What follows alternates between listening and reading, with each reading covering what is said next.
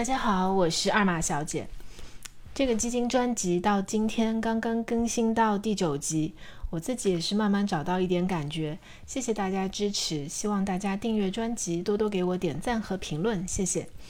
大家翻过去的声音呢，可以看到我设定了一些栏目，比如投资理财的知识点、行业的动态、投资机会、定投这些主题呢，我会不定期的涉及到。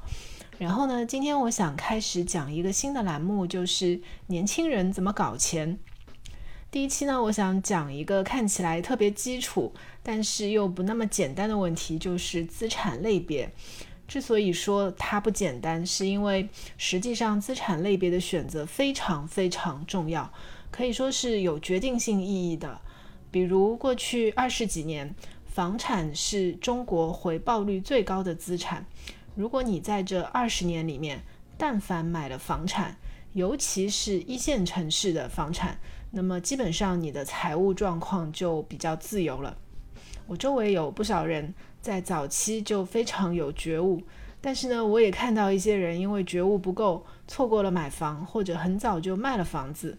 这里面有好多的故事，以后我们有机会来讲讲。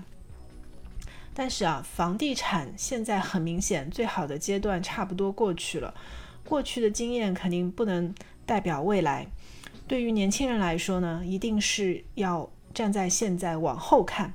要做的就是寻找未来像房地产这样的机会，这个是重点中的重点。我们再来看一下美国是哪一种资产表现最好，给大家分享一个数据：美国从一八九零年到二零二零年的历史数据。这个数据呢是之前易方达基金做的，这里面跨度一百三十年。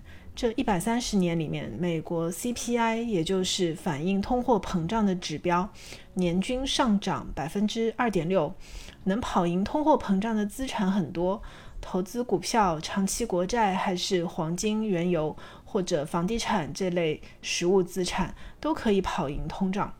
其中呢，股票这个类别的年化收益率是最高的，达到了百分之九点五。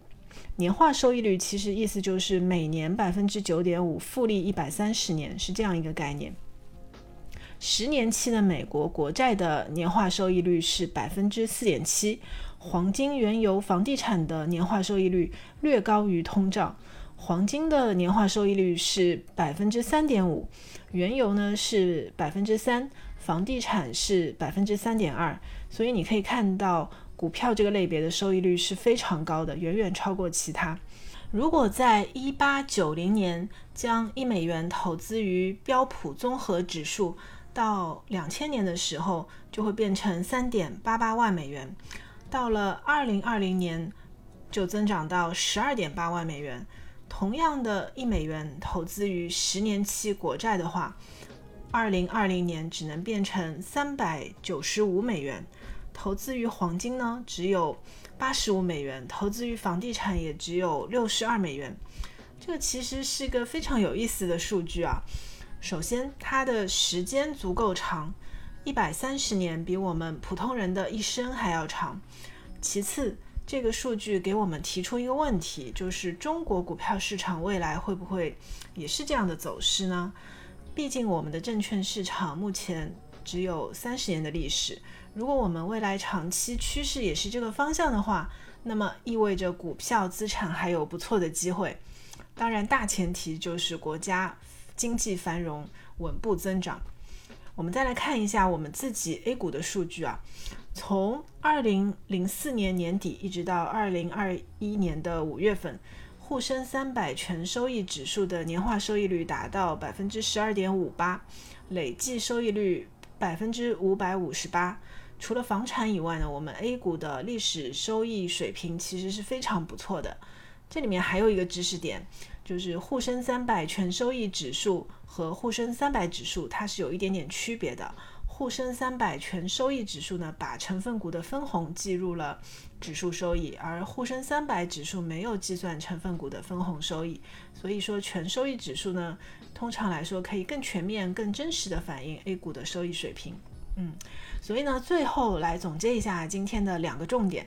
第一呢，选对资产类别是最重要的。如果找对了资产类别，假以时日，其实收益都不会太差。第二，参考美国过去一百三十年的历史，股票是收益最高的资产类别。我们 A 股未来能不能达到这个收益，目前我们也不知道。但是呢，我们所知道的是，这个方向一定是不能忽视的。以上就是今天的分享，谢谢大家。